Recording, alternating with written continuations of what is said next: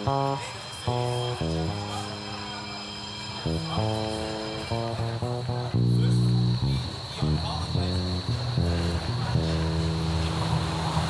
Pankow.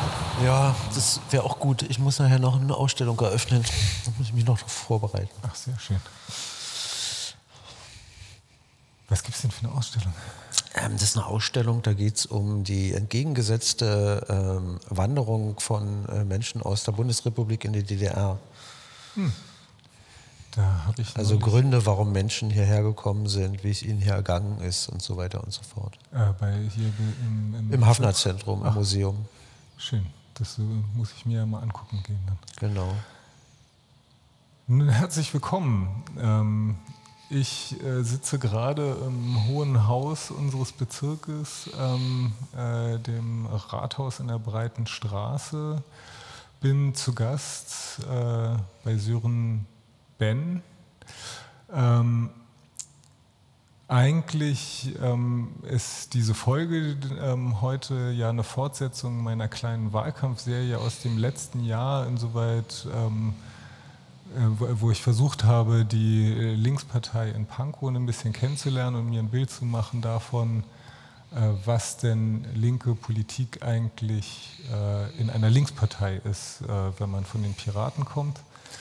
Ähm, Damals ist Sören noch äh, Bezirksvorsitzender gewesen und unser Spitzenkandidat.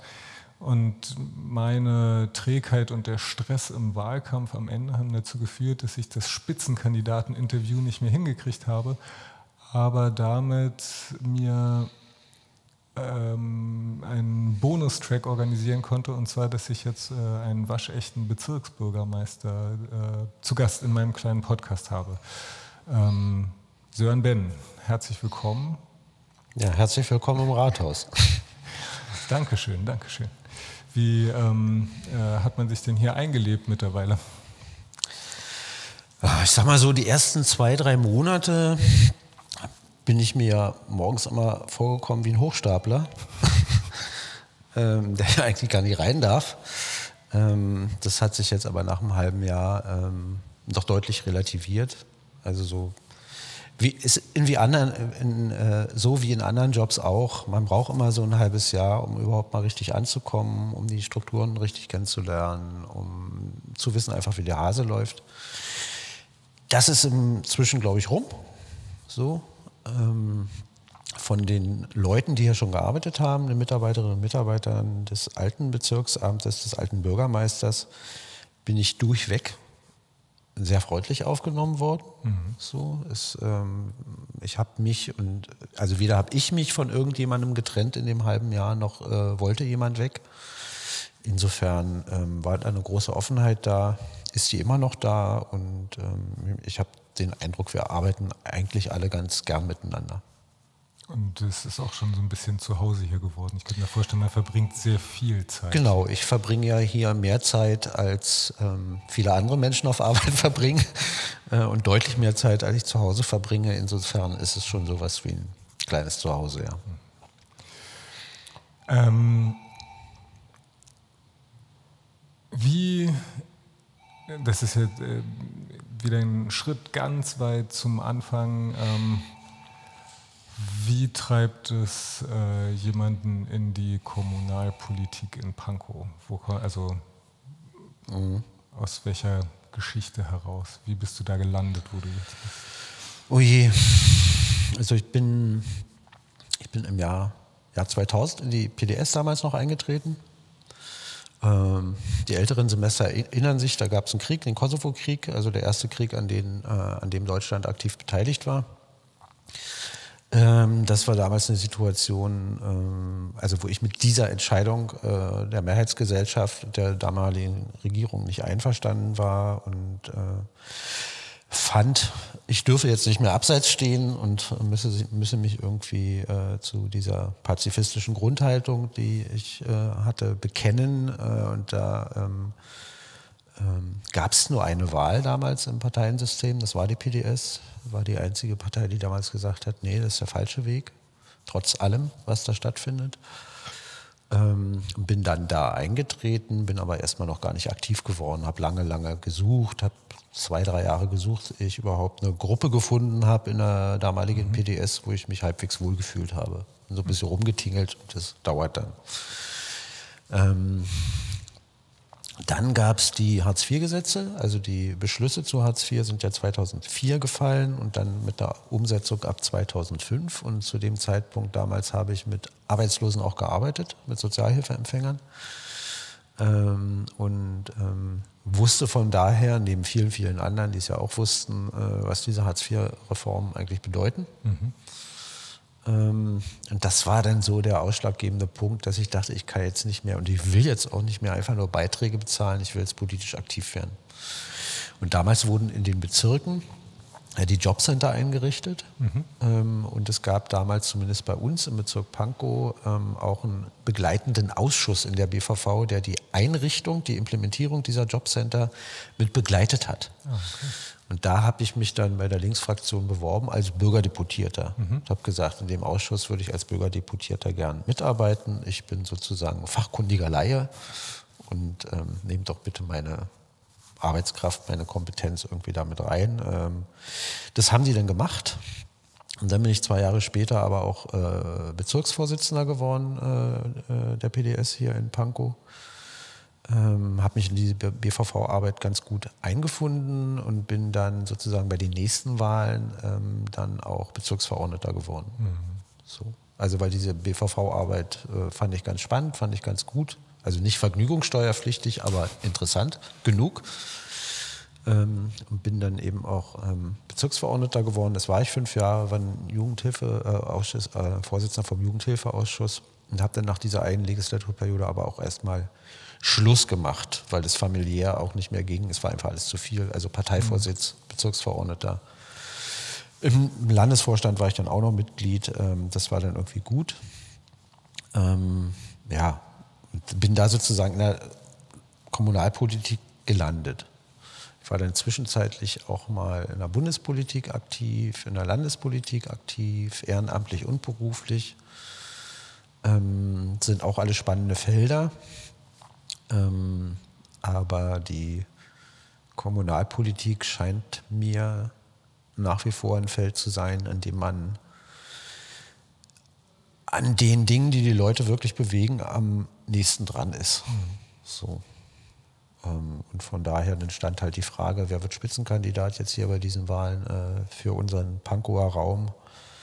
Ähm, da meinte meine Partei dann, ich soll das machen. So, und dann habe ich es gemacht und dann sind die Wahlen halt ausgegangen, wie sie ausgegangen sind. Das geht ja, ähm, ich weiß gar nicht, ob, das, ob der Eindruck ähm, täuscht, aber ich habe ja das Gefühl, dass es, wenn man so eine gewisse Schwelle, also man kann sehr lange quasi so als passives kleines Mitglied irgendwie so mitschwimmen, wie wahrscheinlich in jeder Partei.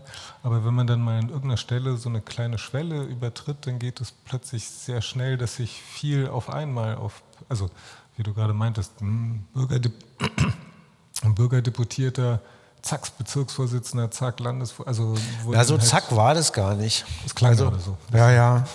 Nee, aber im wahren Leben fühlt sich das an, also ist das anders. Also natürlich, es hat erstmal was mit einem selber zu tun. Ich wollte das ja auch alles, hat mir ja keiner gezwungen. So, ähm, und es ist in allen Parteien so, äh, es gibt zu wenig Leute, die wirklich bei der Stange bleiben. Mhm. Es gibt auch in Parteien, es ist ähnlich wie im anderen zivilgesellschaftlichen Engagement auch, es gibt viele Leute, die immer mal so für einzelne Sachen zur Verfügung stehen, äh, für einzelne Themen brennen und dann sich aus unterschiedlichen Gründen, beruflich, privat, sonst was, auch immer wieder zurückziehen. Mhm. Und ähm, wenn man, dann gibt es andere Leute, und zu denen habe ich gehört, die sozusagen themenübergreifend ähm, sozusagen relativ eng, eng dranbleiben. So. Ähm, wo man, wo andere Leute dann über die Laufe der Zeit sagen, der hat sich in viele Themen eingearbeitet, äh, der ist immer da, wenn man ihn braucht, äh, und der kann auch was, der kriegt auch was hin. Der hat auch mal einen neuen Gedanken. So. Ähm, wenn man dann selber will und andere das so merken, dann passieren Dinge, wenn man die will, dass sie passieren. So. Also, was weiß ich, da geht ein Bezirksvorsitzender, der hat keinen Bock mehr nach 14 Jahren und die Frage ist, wer macht's denn jetzt? So, und wenn dann, also das habe ich ja nicht entschieden, dass der nicht mehr will. Mhm. Das war halt damals so. Ähm, und ich war schon im Bezirksvorstand äh, und hatte damals die ähm, dumme Idee, dass es ein Unterschied ist, dass es ein Unterschied ist, wer äh, Bezirksvor, äh, Bezirksvorsitzender ist äh, und dass ich irgendwas besser könnte als mein Vorgänger, ähm, weil ich junger bin, weil ich frischer bin und so weiter und so fort. Und habe mich dann beworben äh, und es gab, glaube ich, auch gar keinen Gegenkandidaten. So, es sind ja auch keine auf kommunaler Ebene muss man ja sagen, es sind jetzt auch alles keine Jobs äh, oder Ämter, um die sich Massen von Leuten reißen. Weil die sind in der Regel. Hauptsächlich viel Arbeit. Genau, also es gibt wenig Reputation, genau. so gut wie gar keine Macht, aber bist immer an allem schuld, wenn es nicht klappt, sozusagen, und viel Arbeit. So. Mhm. Von dem her sind es jetzt auch keine Castingshows, äh, wo man sich jetzt gegen wahnsinnig viele Konkurrenz durchsetzen muss. Also wenn man ein bisschen was drauf hat und es will, dann, ähm, dann passiert es auch irgendwann. So. Also nicht zwangsläufig und so weiter und so fort. Da müssen schon auch ein paar Zufälle zusammenkommen, aber ja.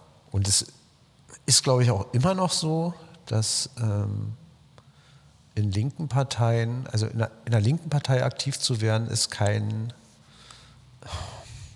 ist, ist kein kluger Karriereplan. Sag ich mal so. Ne? Also es gibt ja andere Parteien, in die kann man gehen, weil man den Eindruck hat, es kann nicht schaden, wenn man auch noch in der Partei ist, weil sich dadurch Kontakte eröffnen und so weiter und so fort. In der Linken ist es ja eher so, es kann einen durchaus schaden, wenn man in dieser Partei ist, auch für andere Karrieren. Das heißt, man hat nicht so viele Leute äh, bei uns, ist zumindest mein Eindruck, die auch so karriereorientiert sind. Mhm. Also die, ich habe den Eindruck, bei uns sind viele, viele, die gibt es bei uns auch, auch immer mehr als genug so. Aber ähm, die Konzentration von karrieregeilen Leuten ist, glaube ich, in der Linkspartei nicht ganz so hoch wie in vielen anderen Parteien, einfach weil die Linke nach wie vor äh, jetzt nicht unbedingt ähm, eine Partei ist, mit der man in Lobbyorganisationen, ähm, also in der etablierten Mehrheitsgesellschaft sozusagen mal schön quer weitergeschoben werden kann, aus einer zu Ende gegangenen Sackgassen Politikerkarriere in die Wirtschaft rein oder so. Das funktioniert von uns aus nicht so gut. Ja, ich meine, Karrieregeil ist ja sicherlich auch. Äh, ähm, also das war jetzt salopp formuliert. Ja, ja, nee. Ähm, ja, also da sind einfach so nicht so viele Alpha-Jungs, die ja. jetzt unbedingt alle in Führungspositionen wollen. Ja, man hat schon das Gefühl, es konzentriert sich immer auf irgendwie so äh, einen ziemlich überschaubaren äh, Kreis, also dass es eher mehr Leute gibt, die sozusagen so. Es gibt mehr Leute, die eher in der Zuschauerrolle sind oder mal, mal in einem temporären Engagement und nicht so viele Leute, die in einem sehr ehrgeizigen und äh, äh, äh dauerhaften Engagement sind. Also so vereinsmeierisch, wie äh, manche Leute über Parteien denken, so schlimm ist es bei uns gar nicht. Finde äh. ich. Ah, äh. Im Vergleich zu den Piraten ist es wahrscheinlich schon ähm, deutlich vereinsmeierischer. Ja, aber natürlich, also ja, also beruhigend ist eigentlich eher, dass man, ja, oder für mich ist eher halt beruhigend mittlerweile zu erkennen, dass man doch auch äh, so eine ähm, Struktur, also ich weiß nicht, wir haben es ja damals nie geschafft, eigentlich halt eine tragfähige Struktur aufzubauen. Und ähm, das war ja dieses eine alte Partei sozusagen oder eine Partei mit Tradition muss äh, auf alle Fälle ein unbeweglicher Tanker sein. Und es gibt sicherlich auch äh, bei der Linken äh, unbeweglichere mhm. Stellen und beweglichere Stellen, aber ich finde es erstmal jetzt so nach, nach der Zeit hat man schon das Gefühl, dass wenn man was will und ähm, da Energie reingibt, dann kriegt man eigentlich auch immer was bewegt. So. Also, das ist mein Eindruck auch. Das dauert deutlich länger, als man das eigentlich möchte. So, das ist überhaupt keine Frage. Aber die Linke ist zum, aus meiner Wahrnehmung jedenfalls eine Partei, die, also, oder vielleicht hat es auch was mit mir zu tun, weil mhm. ähm, ich bin halt immer jemand gewesen, der, wenn ich das Gefühl hatte, ich fange an, die Faust in der Tasche zu ballen. Ähm, dann habe ich versucht, an der Situation was zu ändern. So, weil ich einfach so gestrickt bin. So. Ähm, weil ich zu viele Leute kenne, äh, auch aus der Generation meiner Eltern, äh, die sozusagen an diesem Faust in der Tasche ballen verbittert sind mhm. oder zynisch geworden sind. So. Für mich war der Weg sozusagen nicht zynisch zu werden, an den Verhältnissen einfach aktiv zu sein. Mhm. Das betrifft dann sowohl eben die gesellschaftlichen Verhältnisse als auch die ganz kleinen Verhältnisse in der Partei. So, wenn ich finde, dass es an irgendeiner Stelle nicht gut lief, in dem Bereich, den ich beeinflussen konnte, habe ich einfach versucht, selber was zu machen. So, das kann dann äh, trotzdem auch nicht gelingen, aber äh, löst sozusagen, bei Unzufriedenheit löst bei mir immer Aktivität aus mhm. und nicht Rückzug. So. Aber dann war Politik auf eine gewisse Art zwangsläufig. Also es klang vorhin so ein bisschen mehr so, jetzt musste ich mal meinen Arsch bewegen, weil jetzt geht es wirklich nicht mehr. Jetzt klingt es eigentlich mehr so, im Prinzip war Politik auf eine gewisse Art zwangsläufig. Ob es jetzt nun in der das weiß ich nicht. oder also, ähm, äh, ja. Also ich war vor der Wende schon politisch, äh, im, im, kirchlichen Rahmen, äh, Schwerter zu Flugscharen, Ökologiebewegung und so weiter und so fort. Äh, und hab aber, fand es aber nach der Wende erstmal eine Zeit lang sozusagen, fand, ich werde nicht unbedingt gebraucht dafür. Ich kann mich jetzt mal nur um mich, um mein Privatleben und mein mhm. und so weiter kümmern. Äh, und ähm, fand die Entwicklung auch sozusagen kaum noch beeinflussbar mit dem, was da an Währungsunion, Wiedervereinigung und so weiter gelaufen ist. Das war irgendwie nicht mein Ding, an dem ich irgendwie mitarbeiten mhm. wollte. Und äh, die PDS war mir damals noch zu sehr SED, die, also die wäre für mich gar nicht in Frage gekommen zu dem Zeitpunkt. Und ähm, das, also diese Repolitisierung ist tatsächlich erst sozusagen mit einer Situation, äh, äh, mit einer Situation eingetreten, eben Kosovo-Krieg, ähm, wo mich die politischen Verhältnisse wieder so stark angestunken haben, ähm, dass ich entweder die Wahl gehabt hätte, eben zynisch, verbittert, verschwörungstheoretisch oder sonst was zu werden. Oder zu sagen, nee, ich muss jetzt das Mindeste tun. Ich muss die Partei stärken, äh, einfach durch Eintritt und Beiträge, mhm. äh, die da eine Gegenposition vertritt. Also insofern kann man sagen, zwangsläufig, wenn's, ich sage, wenn es jetzt nicht den Kosovo-Krieg gegeben hätte und Rot-Grün einfach gemacht hätte, wofür man sie gewählt hat, äh, wäre ich vielleicht politisch gar nicht aktiv geworden, weil ich zufrieden gewesen wäre mit der Politik. Ja, es ist halt schon lustig, weil ich erinnere mich halt äh, aus meiner sozusagen äh, Westberliner Perspektive ist damals die PDS einfach keine Option gewesen. Also mhm. ich weiß gar nicht, ähm,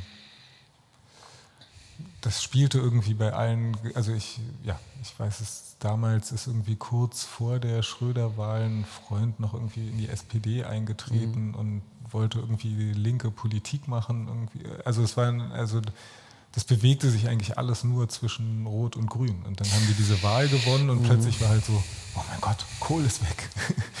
und, äh, und eigentlich halt viel Hoffnung, dann kommt dieser Krieg und du weißt eigentlich, Mann, ey, ihr habt es einfach sofort kaputt gemacht. Und das hat tatsächlich, glaube ich, in meinem Freundeskreis dann, weil eben die PDS für uns komische Westberliner Kinder einfach nicht, ähm, die spielte halt einfach keine Rolle.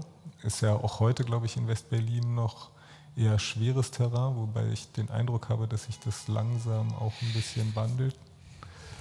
Ähm, ja, finde ich äh, ganz interessant sozusagen. Ähm, mhm. Also das aus diesen unterschiedlichen Perspektiven klar. halt. Äh also ich habe ja auch viele, viele Jahre die Grünen gewählt, auch aus Überzeugung und so weiter und so fort. Wäre auch nie auf die Idee gekommen, die PDS zu wählen. Einfach wegen der Geschichte, äh, die da mit dranhängt, ähm, wo ich auch immer sozusagen zwar die offizielle Aufarbeitung äh, äh der PDS äh, durchaus anerkennenswert fand, aber wenn man dann mal Menschen begegnet ist, äh, dann doch wieder eher nicht eingetreten mhm. mochte. Ähm, also die stand für mich gar nicht auf dem Zettel als Option. Und ähm, die SPD wäre für mich sozusagen als Ost nie in Frage gekommen. Weil, weil die SPD, ich will niemandem zu nahe treten, der das jetzt vielleicht hört, aber ähm, die, die, SPD hatte für mich äh, mit linker Politik seit Helmut Schmidt gar nichts mhm. mehr zu tun. Das war für mich ein, ein, eine von den beiden staatstragenden Parteien der Bundesrepublik Deutschland.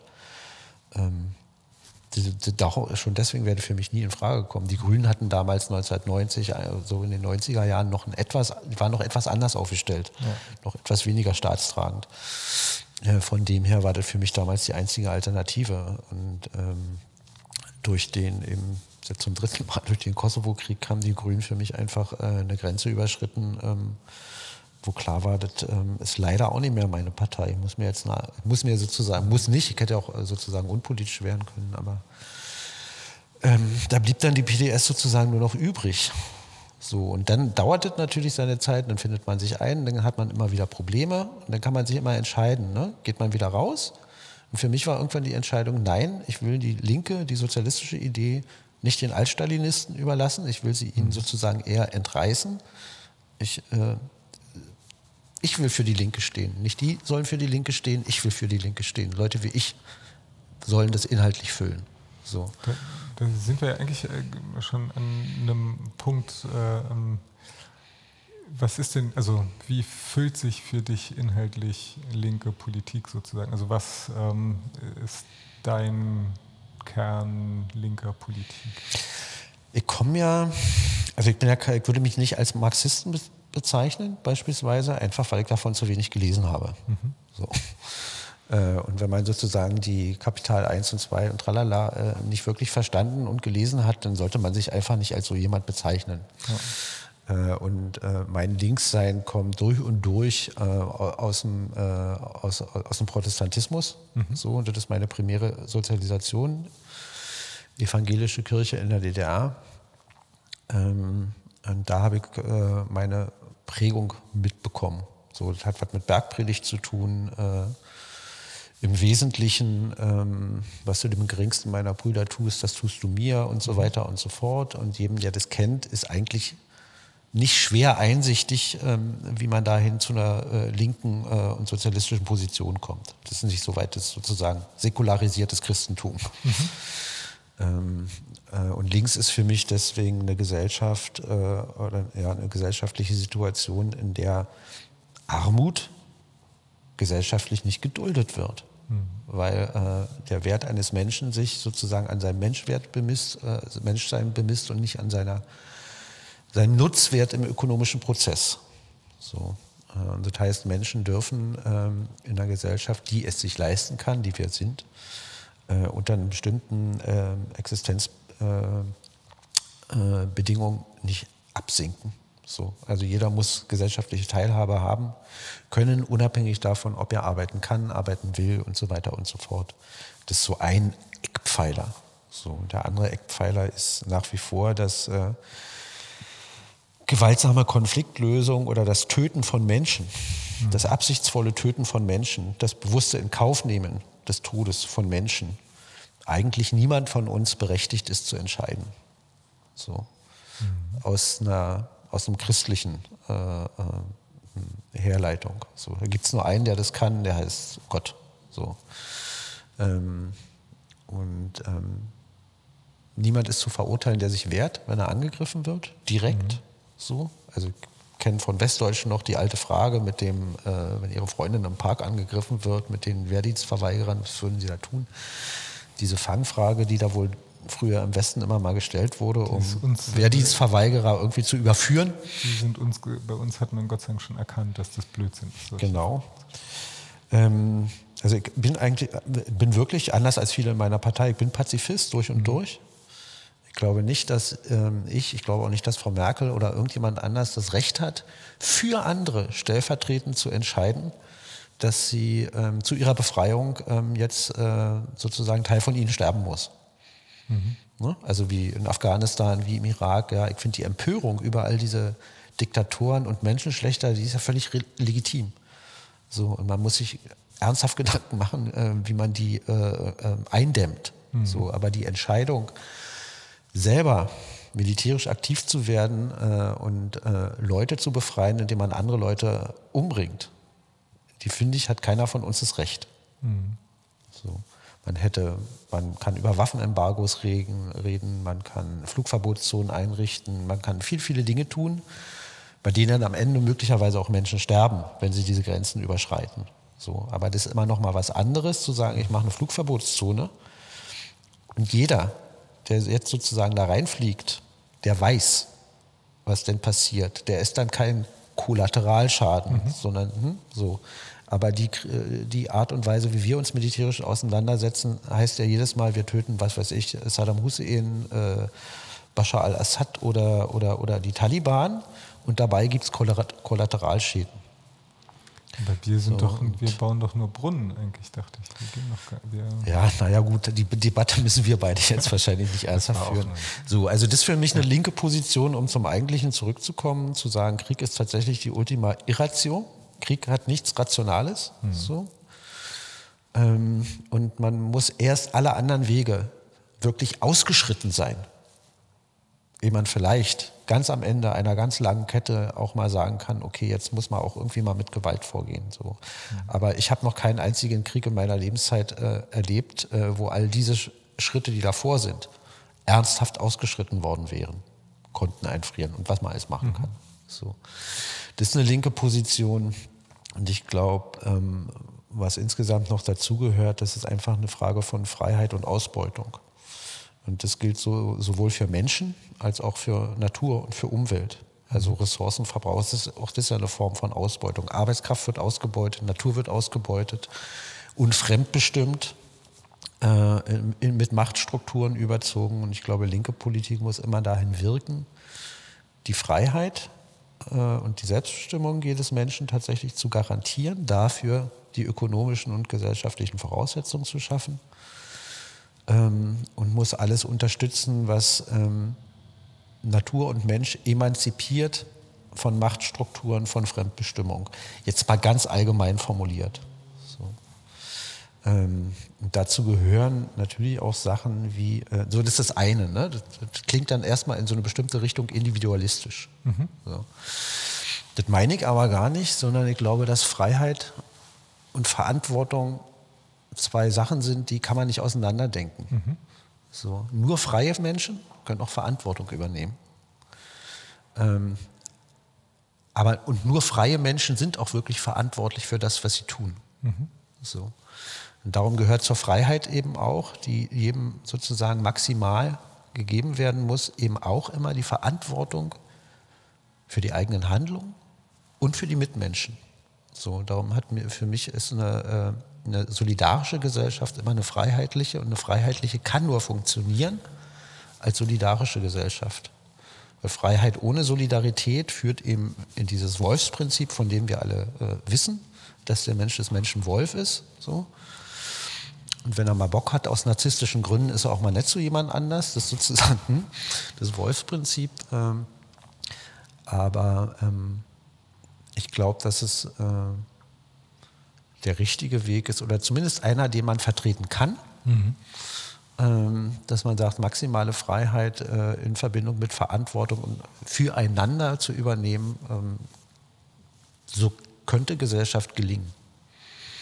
Ich, ähm, ich würde ja fast sagen, es klingt fast ein bisschen nach einer anarchistischen Haltung. Aber ähm, ähm, was ich jetzt gerade viel spannender finde, ist bei Freiheit und Verantwortung, ähm, wo wir hier sitzen, da gibt es doch eigentlich relativ viel Verantwortung und sehr wenig Freiheit, oder? Also ich ja, meine, aber es ist ja selbstgewähltes Elend. Weil die, äh, die, ich weiß nicht, mein Gefühl im Bezirk ist ja schon, dass man eigentlich die ganze Zeit in so einem Knäuel von äh, Strängen drin sitzt, die an einem zuppeln und äh, man irgendwie versucht, äh, vorwärts zu gehen oder irgendwas zu erreichen. Also ähm, was mich interessiert, ist sozusagen, wie kann man in diesem ganzen äh, Gestrüpp, ich nenne es jetzt mal an Sachzwängen, wobei es natürlich alles keine Sachzwänge sind, sondern irgendwer hat es mal entschieden, dass es so zu sein hat. Ähm, wie kann man denn da solche Ideale sozusagen ähm, verkörpern oder denen zum Ausdruck verhelfen? Also ich gehöre nicht zu den Leuten, die glauben, dass Freiheit ähm, sozusagen, ähm, dass es absolute Freiheit gibt. Ich glaube, Freiheit ist tatsächlich, irgendjemand hat es mal gesagt, ich weiß nicht wer, Freiheit ist nur die Wahl, also Freiheit besteht darin, dass ich wählen kann, wovon ich abhängig bin. Mhm. So. Das heißt, äh, man ist immer in einem gewachsenen historischen gesellschaftlichen Bedingung, Bedingungsgefüge aus Regeln, aus Gesetzen, aus Verordnungen, aus Menschen, die da schon lange vor mir waren. Ähm, äh, mit dem muss ich mich auseinandersetzen. Und meine Freiheit besteht da, äh, darin, sozusagen in den Spielräumen, die da sind, mhm. Entscheidungen zu treffen. Das sind ja viele kleine Entscheidungen, die ich jeden Tag treffe. Ähm, ähm, das ist das eine. Und das andere ist natürlich zu suchen in diesem Gestrüpp nach, ähm, nach Inseln der Freiheit oder nach, nach, nach, äh, ja, nach Freiheitsmomenten. Äh, und zum Dritten ähm, der Versuch natürlich im, im Verlaufe der Zeit diese Freiheitsgrade auch nochmal zu erweitern. Oder, was ja so ein bisschen mein Anliegen ist, auch nochmal ähm, die Entscheidung ein Stück weit in die Hand der, der Leute zu legen. Mhm. Also zu sagen, wir als Verwaltung können ähm, Entscheidungen vorbereiten, das äh, können wir gut. Dafür haben wir die Expertise, die Büros, die Computer, die Pläne. Ähm, aber die politischen Entscheidungen, ähm, da äh, beziehen wir die Leute, die diese Entscheidungen betreffen, künftig stärker ein. So, das mhm. schränkt dann sozusagen unsere Freiheit im Sinne von Macht, also äh, ein Stück weit ein, ähm, erhöht aber für die anderen wieder ein Stück weit den, den, den Grad der eigenen Freiheit, wenn sie es dann machen wollen. Also einzugreifen in gesellschaftliche Verhältnisse im Kleinen. Mhm. Und da weniger fremdbestimmt zu sein. Das sind alles sozusagen äh, graduelle Geschichten, glaube ich, in der Gesellschaft und nie so diese romantischen ähm, Befreiungsschlaggeschichten. Die wird jedenfalls nicht die institutionalisierte Politik machen. So, dafür, die, wir haben ja äh, die Demokratie, so wie wir sie jetzt haben, auch wenn sie unzulänglich ist. Und das Gesellschaft ist es, gesellschaftliche System ist ja ein Stück weit dafür da, uns vor Überraschung zu schützen. Also die Dinge geregelt ablaufen zu lassen, ähm, geregelt auch Beteiligung zu organisieren. Ähm, Träger öffentlicher und privater Belange können zu allen Bauprojekten Stellung nehmen und so weiter und so fern, äh, fort. Das heißt, das System, in dem ich jetzt gerade agiere, an einer bestimmten Stelle, ist ja gerade dafür da, die, ähm, die Unwägbarkeiten ähm, des Lebens äh, ein Stück weit einzuhegen und in geordnete Bahnen zu bringen. Das ist natürlich nicht der Hort der Freiheit. So. Aber ähm, dennoch kann man, glaube ich, ähm, mit einer bestimmten Haltung, wenn man die hat, äh, und mit einem längeren Atem auch innerhalb des demokratischen Systems immer wieder neu und muss man auch immer wieder neu ähm, ähm gerade der Freiheit irgendwie neu entwickeln. Ähm, wer hat denn das nochmal gesagt? Ähm, ich glaube, das war sogar der Lammert gewesen. Er hat mal gesagt, Demokratie ist nicht die Suche nach der Wahrheit, sondern bei unterschiedlichen Wahrheiten als Gesellschaft entscheidungsfähig zu sein. Ähm, also sozusagen eigentlich, ähm, dass hat jeder seine individuelle Freiheit, jeden Wahnsinn, den er gerne glauben will, irgendwie dem das zu lassen und trotzdem die Gruppe handlungsfähig zu, also ähm, also ich glaube schon auch, Demokratie ist in jedem Falle der, also, also Demokrat kann man eigentlich nur sein, wenn man, ähm, wenn man, ähm, wenn man die Arbeitshypothese hat, der andere könnte auch Recht haben. Oder man selber könnte Unrecht haben. Ohne sozusagen diese Grundannahme kann man eigentlich gar nicht Demokrat sein. Weil sicher kann ich mir nur sein in meiner weltanschaulichen Haltung, die ich hm. mir herausgebildet habe. Und aus dieser weltanschaulichen Haltung wird eine politische Haltung. Und mit dieser politischen Brille betrachte ich Realität und interpretiere sie. So. Und wenn ich nicht völlig bescheuert bin, dann weiß ich, dass ich damit auch nur einen, einen Teilausschnitt der Realität abbilde. Und andere mit einer anderen Sozialisation bilden andere Realitätsanteile ab und nehmen sie besser wahr als ich, weil sie andere, durch eine andere Brille gucken. Und nur in diesem Konzert der unterschiedlichen Wahrnehmung, in dem Übereinanderlegen, Nebeneinanderlegen, Argumentieren, findet man vielleicht nicht Wahrheit, aber man findet gesellschaftliche Entwicklung und Fortschritt mhm. in einem kommunikativen und friedlichen, also nicht, also friedlich meine ich jetzt gewaltfreien äh, Modus. So, und in unserer Gesellschaft allerdings haben wir eben das Problem, dass nicht alle gleichermaßen gehört werden. So, also weil wir haben unser politisches Parteiensystem, in dem findet sich vieles nicht mehr wieder. Auch vieles, was wir gar nicht hören wollen, mhm. nicht wieder. Aber ähm, Demokratie in der Realität funktioniert ja nicht so idealtypisch, ähm, wie ich das jetzt gerade gezeichnet habe. So, es gibt eine Reihe von Interessen, es gibt Machtkonzentrationen, es gibt politische Überzeugungen, die sich als solche gar nicht outen, sondern anders durchsetzen. Es gibt Institutionen, die politisch geprägt sind. Es gibt Medienkonzentrationen und so weiter und so fort. Und natürlich werden die Leute, die mehr Macht haben, wirtschaftliche, ökonomische Macht und so weiter, viel stärker gehört mit ihrer Wahrnehmung der Realität als äh, beispielsweise äh, Menschen, die in Obdachloseneinrichtungen arbeiten oder äh, Betroffene sind. Natürlich werden die nicht gleichermaßen abgebildet. Man es gibt da keinen gleichberechtigten Dialog. So, mhm. Gesellschaft ist eben auch immer vermachtet. Und das bildet sich dann auch äh, in der gesellschaftlichen Debatte ab und spiegelt sich wieder. Und insofern ist es eben auch, ähm, auch immer ein Freiheitskampf.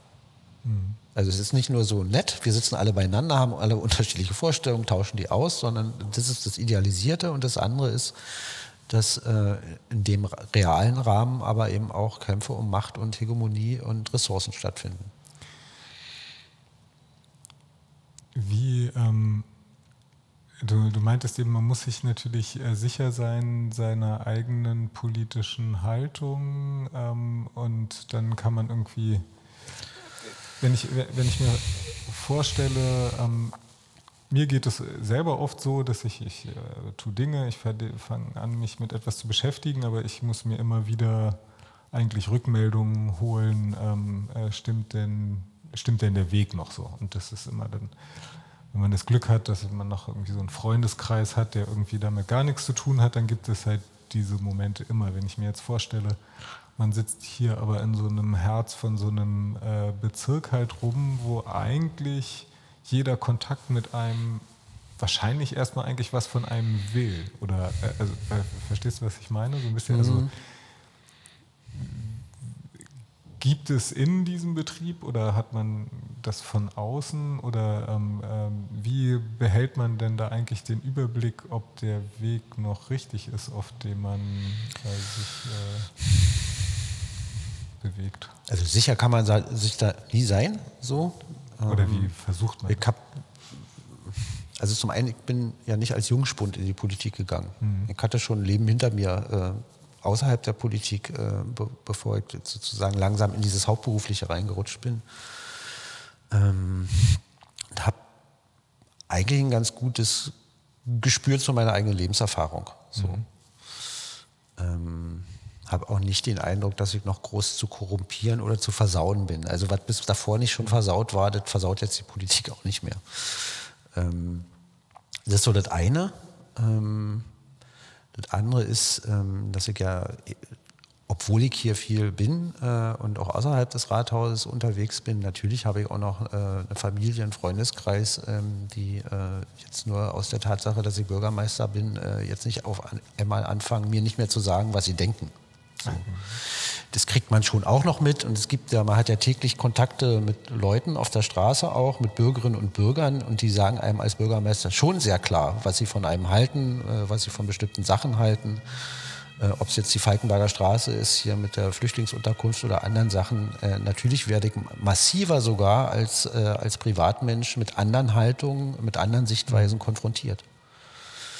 Ähm, und ähm, ich schare ja jetzt keine äh, keine Horde von devoten und ähm, unterwürfigen Mitarbeitern um mich, sondern es sind ja auch alles selbstbewusste Menschen, die hier noch arbeiten werden, wenn ich schon längst wieder weg bin. Mhm.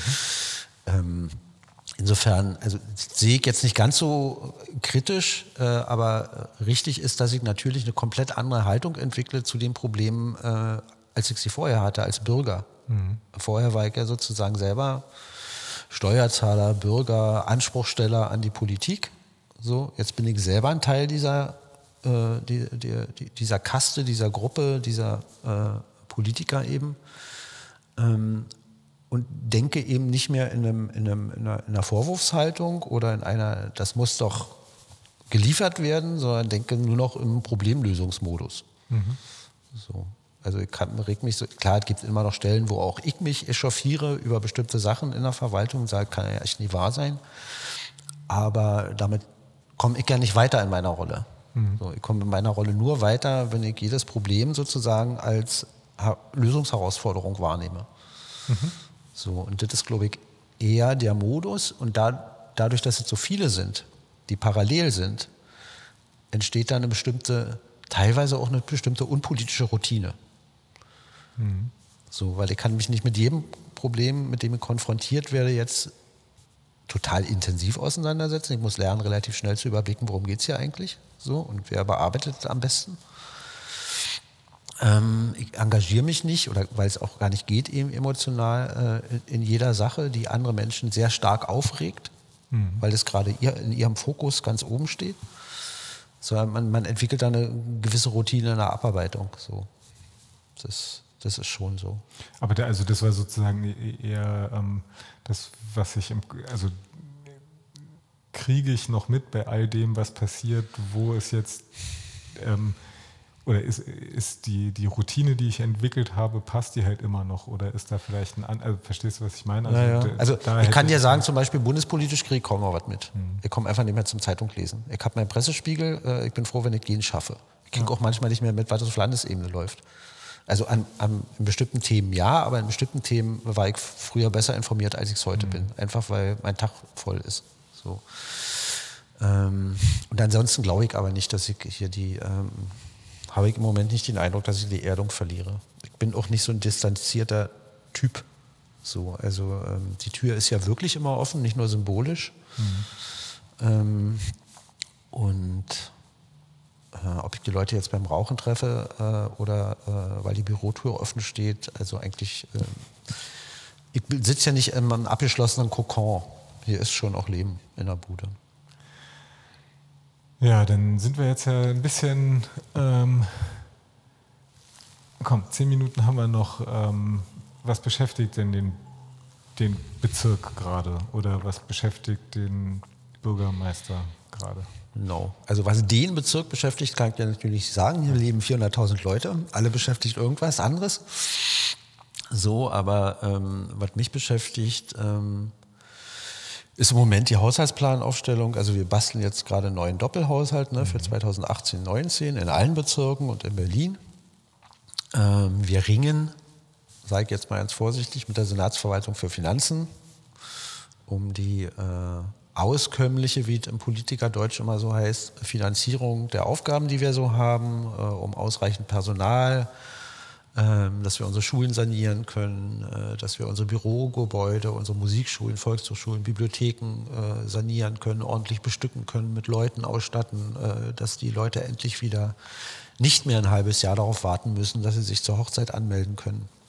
Das sind sozusagen die Aushandlungsprozesse, die jetzt gerade stattfinden. Die beschäftigen mich äh, beschäftigen mich eine ganze Reihe von Bauprojekten, auch wenn ich formal nicht für die zuständig bin, sondern ein anderer Stadtrat, ähm, weil mich das Thema Mieten und Wohnen einfach auch bewegt, mhm. tatsächlich noch bewegt. Also das ist noch keine Routine geworden.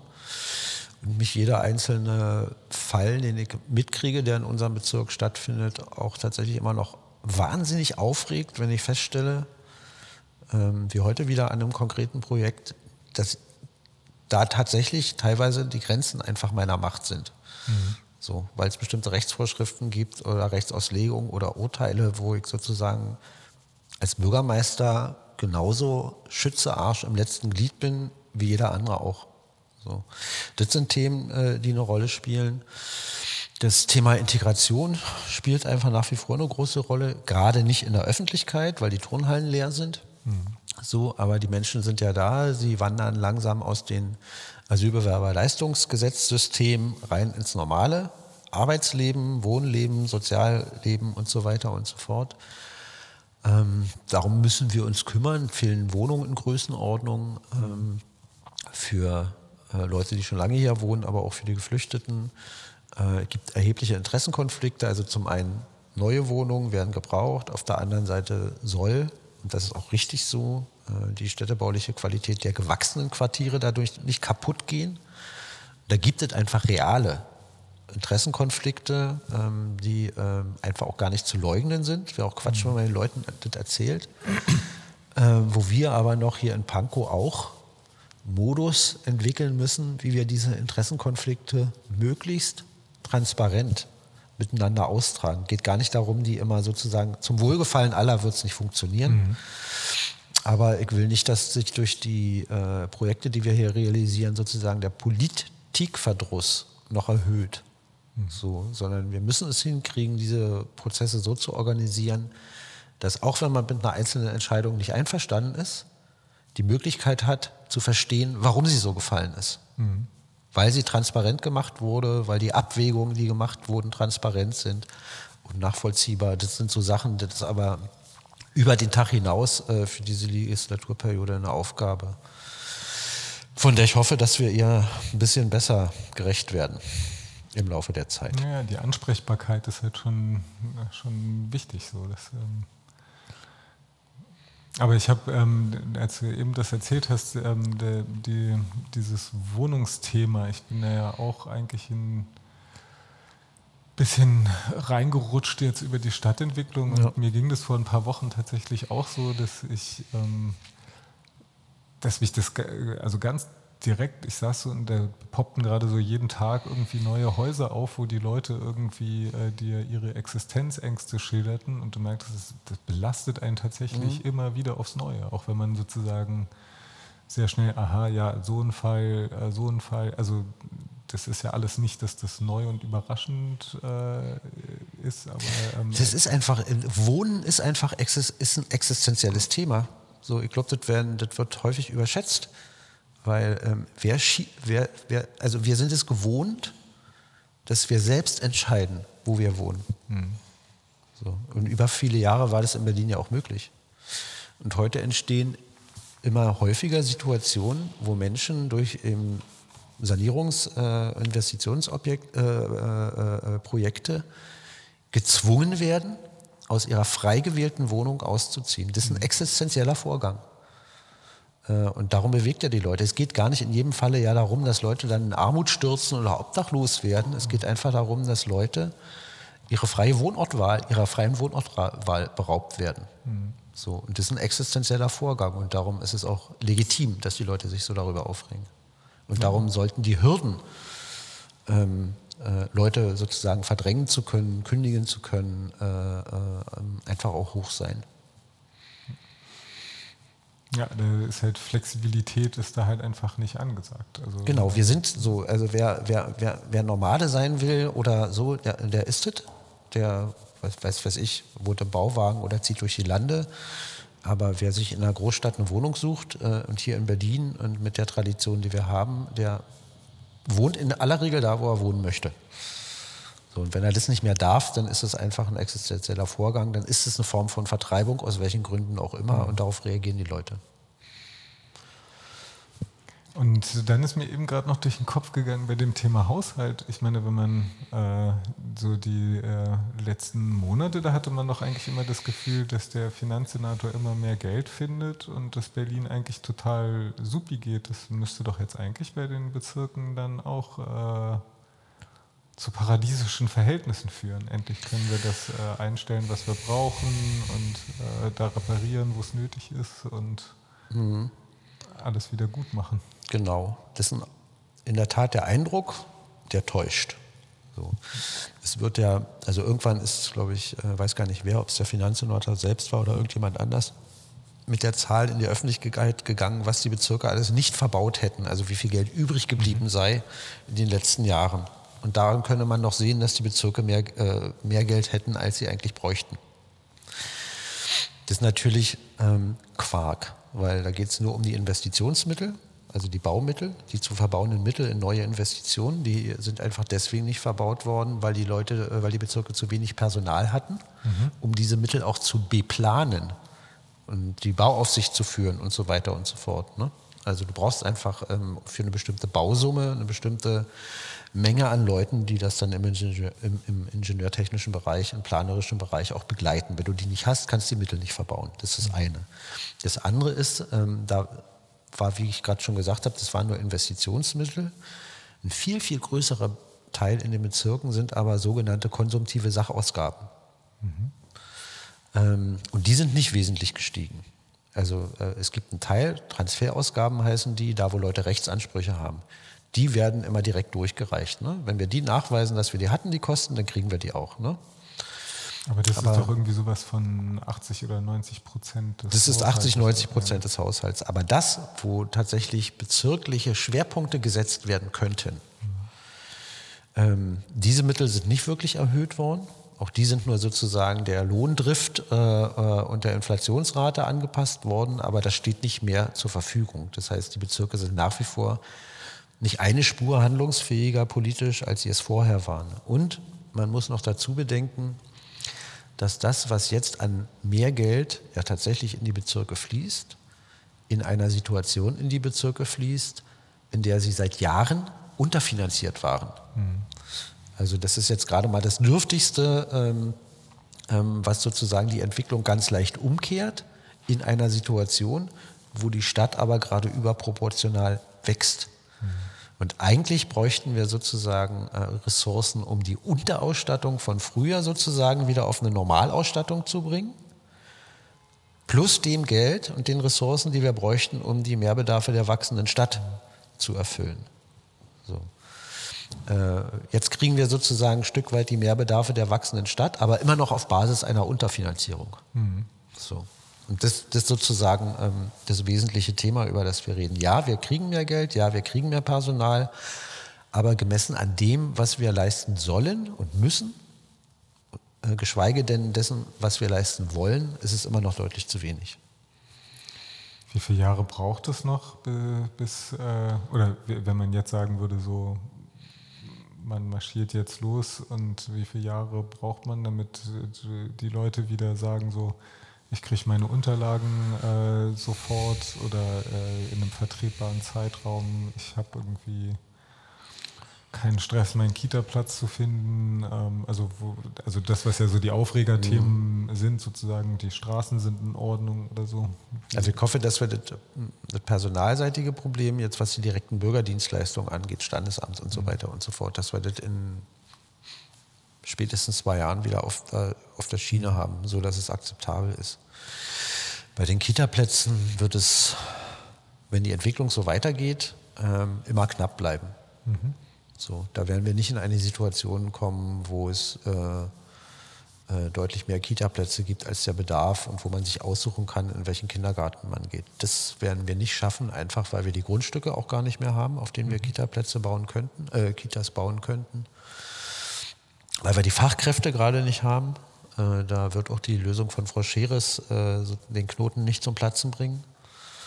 Ähm, von dem her glaube ich, dass im Kita-Bereich, wenn das so weitergeht äh, mit den neugeborenen Kindern und den Zuzügen, ähm, noch viele, viele Jahre sehr auf Naht genäht sein wird. Und bei den Schulen gibt es ja einen Plan zu sagen, wir wollen in zehn Jahren ähm, den Sanierungsstau aufgelöst haben.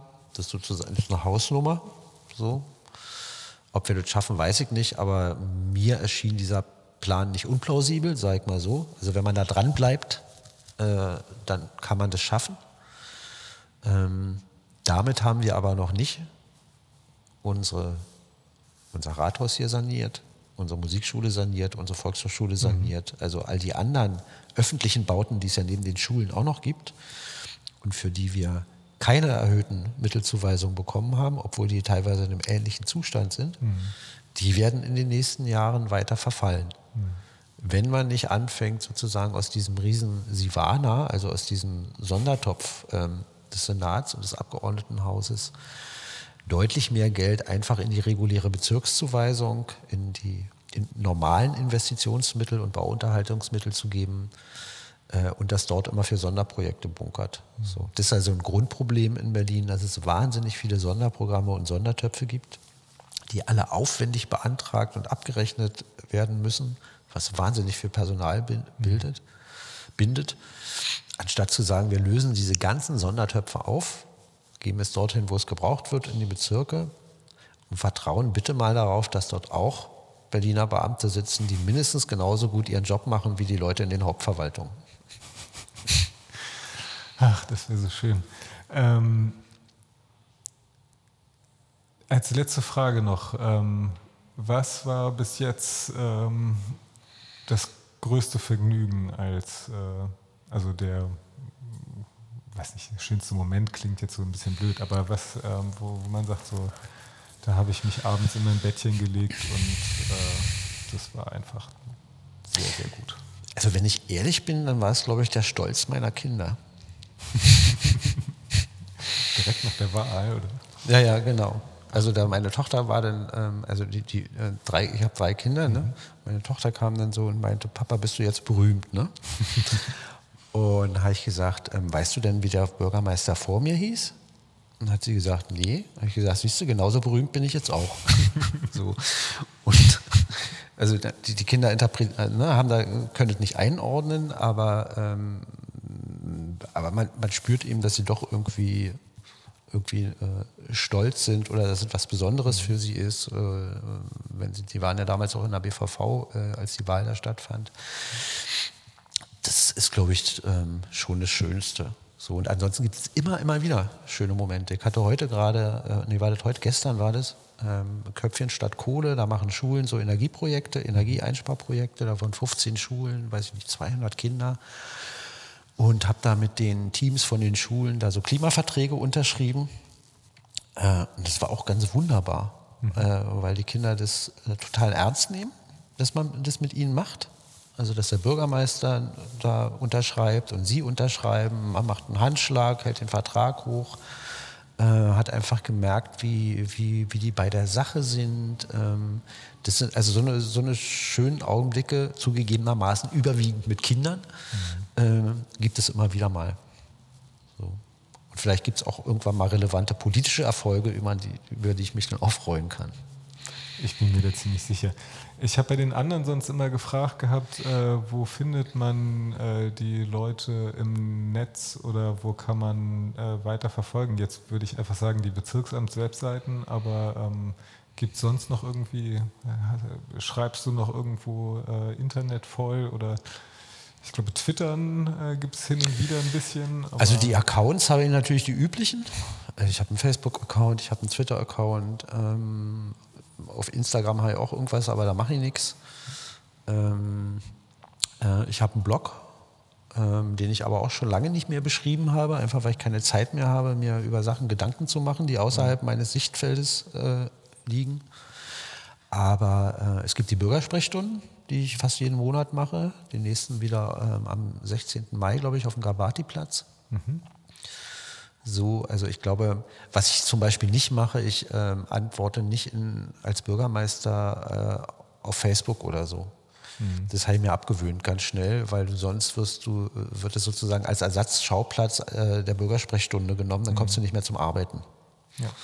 So, darum, wenn man mich sozusagen als Bürgermeister treffen oder sprechen will, dann soll man einfach die offiziellen Wege nehmen, die es gibt. So, und dann kommt man irgendwann auch in Austausch miteinander. Egal, ob das jetzt eine schriftliche Antwort ist oder ein reales Gespräch. Ähm, und auf den sozialen Netzwerken ähm, bewege ich mich schon, also ich trenne das jetzt nicht ganz konsequent. Es gibt ja nicht zwei Personen, ich bin ja eine Person. Mhm. So, aber ähm, auf Facebook und äh, Twitter äußere ich mich eher selten. genau, weil jede eben persönliche Äußerung ja doch äh, im Zweifel dann auch sozusagen politisch oder qua Amt irgendwie interpretiert wird. Da ist man dann doch ein bisschen berühmt man ist nicht unbedingt berühmt, aber man ist einfach eine öffentliche Person, genau.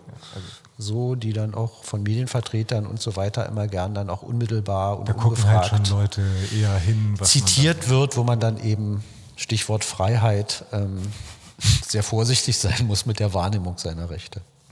Genau. Ich bedanke mich ganz herzlich. Ich danke dir. Sehr gerne.